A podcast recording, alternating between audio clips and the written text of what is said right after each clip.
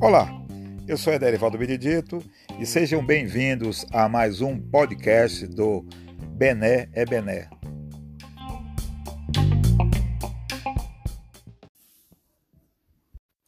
E no podcast de hoje nós vamos falar sobre a repercussão da fala no último dia 1 de julho de 2020 do prefeito Fernando Gomes. Prefeito Fernando Gomes de Itabuna, a principal cidade do sul da Bahia, ele falou durante uma entrevista coletiva que repercutiu essa entrevista, é, a fala do prefeito ganhou o mundo. E nós vamos analisar é, ponto por ponto a fala do prefeito de Itabuna.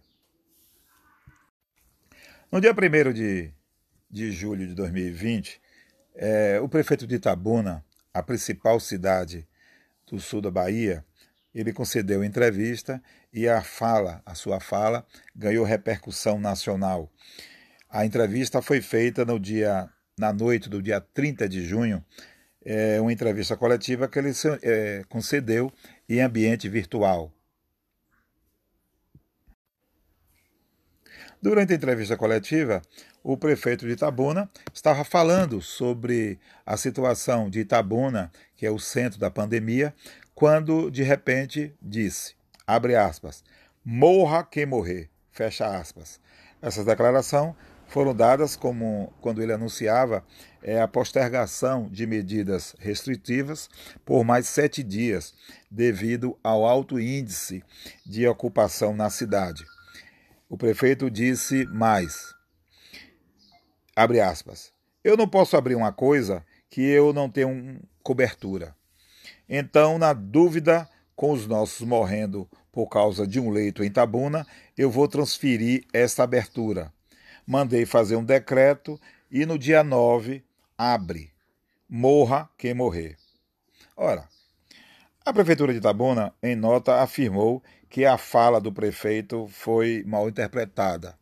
Mas quando fez isso, o estrago já tinha sido feito um trecho do vídeo com o prefeito de Itabuna tossindo, com a máscara no queixo, balbuciando e proferindo palavras inauditas, já tinha ganhado o mundo.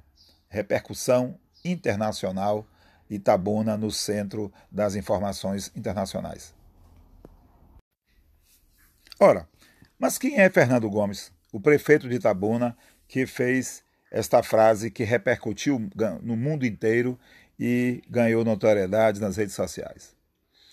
Fernando Gomes Oliveira, aos 81 anos, é um político experiente. Ele tem ao seu lado uma equipe, uma boa equipe de profissionais de imprensa. É uma figura pública que mais tempo permaneceu no poder na Bahia, no sul da Bahia. São 47 anos no poder desde 1973, quando foi secretário municipal de administração.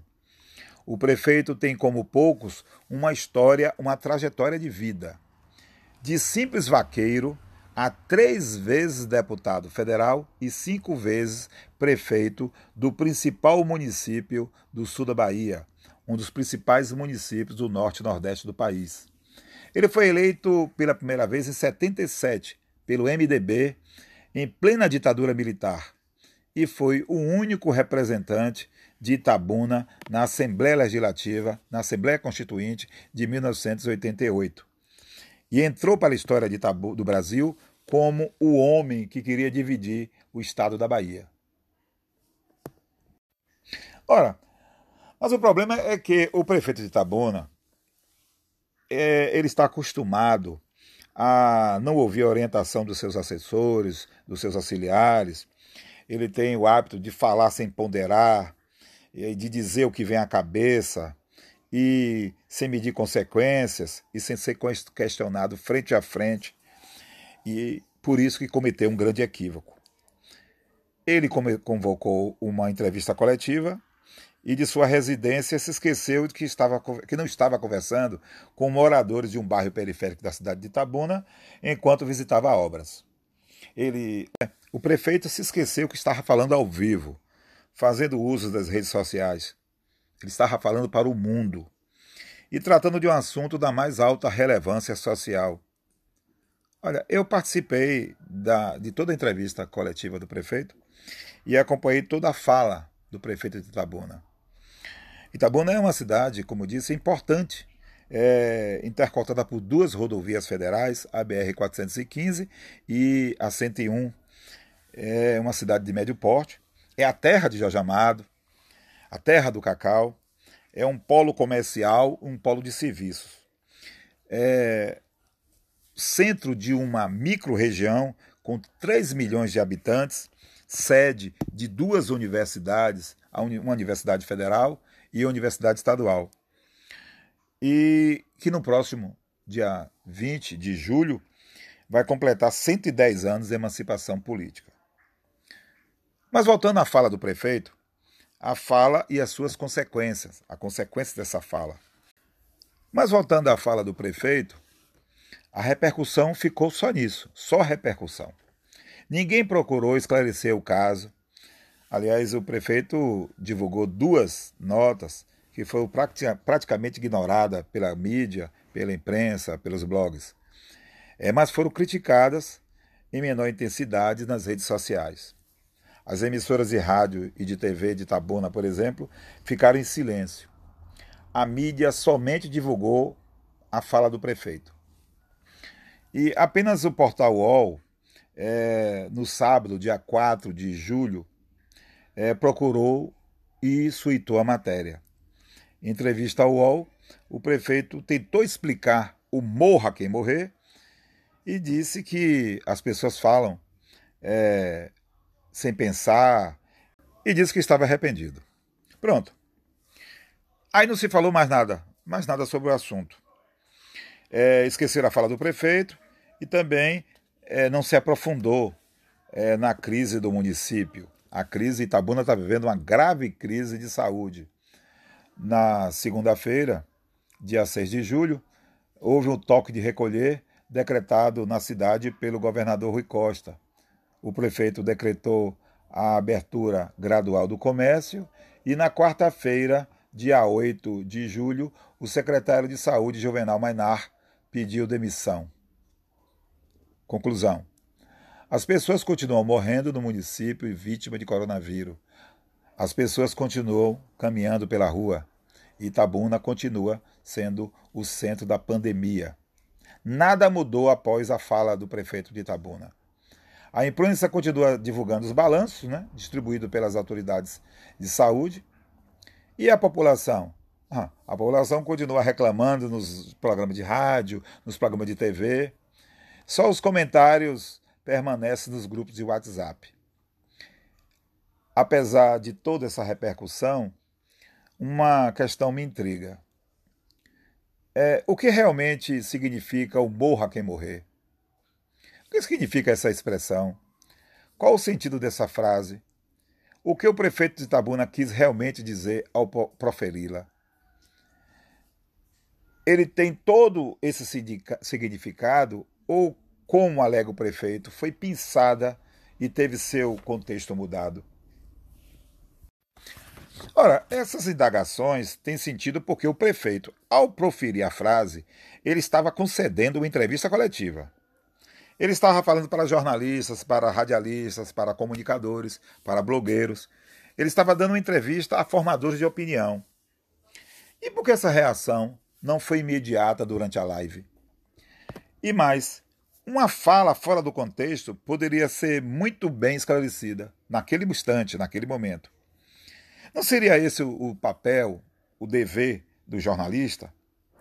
O papel do repórter? É, eu, particularmente, eu reconheço que eu errei. Eu participei da entrevista e não inquiri o prefeito e não o questionei. Não dei a devida atenção à declaração dele e peço desculpas, passei batido. Tinha um erro crasso, né? Digno de um iniciante no jornalismo, de um foca. E reconheço o erro, e ao reconhecer esse erro, trago uma discussão que é desafiadora é, para pensarmos nesse tempo de pandemia do novo coronavírus. A questão é: o papel da comunicação, do jornalismo, do jornalista, dos veículos de comunicação, enfim, da mídia, das TVs, dos rádios, jornais, blogs. É, qual é o papel nosso nesse contexto? Qual é o grau de responsabilidade de nós, jornalistas, repórteres, é, colunistas, formadores de opinião, nesse contexto? É, nós temos a responsabilidade, é, como formadores de opinião, nesta verdadeira pandemia de, de desinformação, onde nós estamos vendo aqui o predomínio das fake news e prevalecendo o conceito do, da pós-verdade. Qual é o nosso papel nesse contexto? Olha, é voz corrente que a fala do prefeito foi politicamente incorreta. Mas o prefeito também não teria sido, a partir de uma perspectiva jornalística, alvo é, do tão falado politicamente correto? Sim, porque o politicamente correto não seria senão o não ofender as pessoas usando termos inapropriados de linguagem?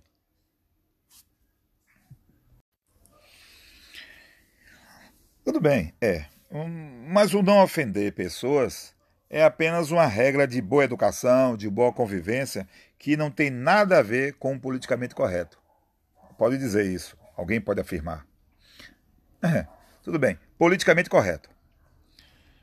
Mas assim como a pandemia, o fake news e a pós-verdade, é, que são problemas do nosso dia, que nós somos temas diários, nós temos também coronavírus, Covid-19, nós temos a, o politicamente correto. Nós temos também é, temas que estão preocupando a nossa saúde, a nossa saúde mental, a desinformação. A desinformação também não seria um tema um problema que preocupa a sociedade no século XXI? A desinformação não seria também outra grave doença que nós estamos enfrentando? Ora, a gente vive uma pandemia da desinformação e uma pandemia da pós-verdade. O fato é que a, a, fala do prefeito, a infeliz fala do prefeito, no momento infeliz, desencadeou um monte de informação, não trouxe, não acrescentou nada ao debate. Muito pelo contrário, há uma fala que chegou aos quatro cantos da cidade, que foi perdida entre o politicamente correto e o conceito de pós-verdade. É, ela foi replicada nas redes sociais, reproduzida em centenas de veículos de comunicação, e, no entanto, ficou só nisso, nas replicagens e nos comentários não contribuiu para aprofundar o debate sobre a pandemia do coronavírus, nem para a mudança, uma mudança significativa no atendimento à população. A fala do prefeito Tabuna, ao que parece, levou o nada a lugar nenhum. Não contribuiu para mudar o status quo. Por quê? Olha, o prefeito de Tabuna está inelegível, sem partido, com alto índice de rejeição e está em fim de mandato. Faltam seis meses para ele encerrar a gestão. Mas ele é prefeito e continua prefeito. O Itabuna permanece figurando como o epicentro da pandemia do coronavírus no sul da Bahia e na Bahia. E o município continua enfrentando os mesmos problemas na área de saúde. Hoje, Itabuna enfrenta cerca de 3 mil casos já foram registrados de infectados do coronavírus. São cerca de 60, mais de 60 pessoas mortas, vítima da Covid-19. E o comércio permanece abrindo e fechado ao mesmo tempo. O toque de recolher continua prevalecendo, continua em vigor. A população de Itabuna continua reclamando nas filas e nos postos de saúde. Os médicos e os paramédicos enfrentam dificuldades de toda ordem no atendimento à população. As, as, as UTIs da cidade de Itabuna estão entrando em colapso. E os boatos? Os boatos continuam ocorrendo solto nos grupos de WhatsApp e também nas filas, nas ruas e principalmente na agência, nas, nas agências da Caixa Econômica, onde as pessoas vão buscar o auxílio emergencial. Lamentavelmente.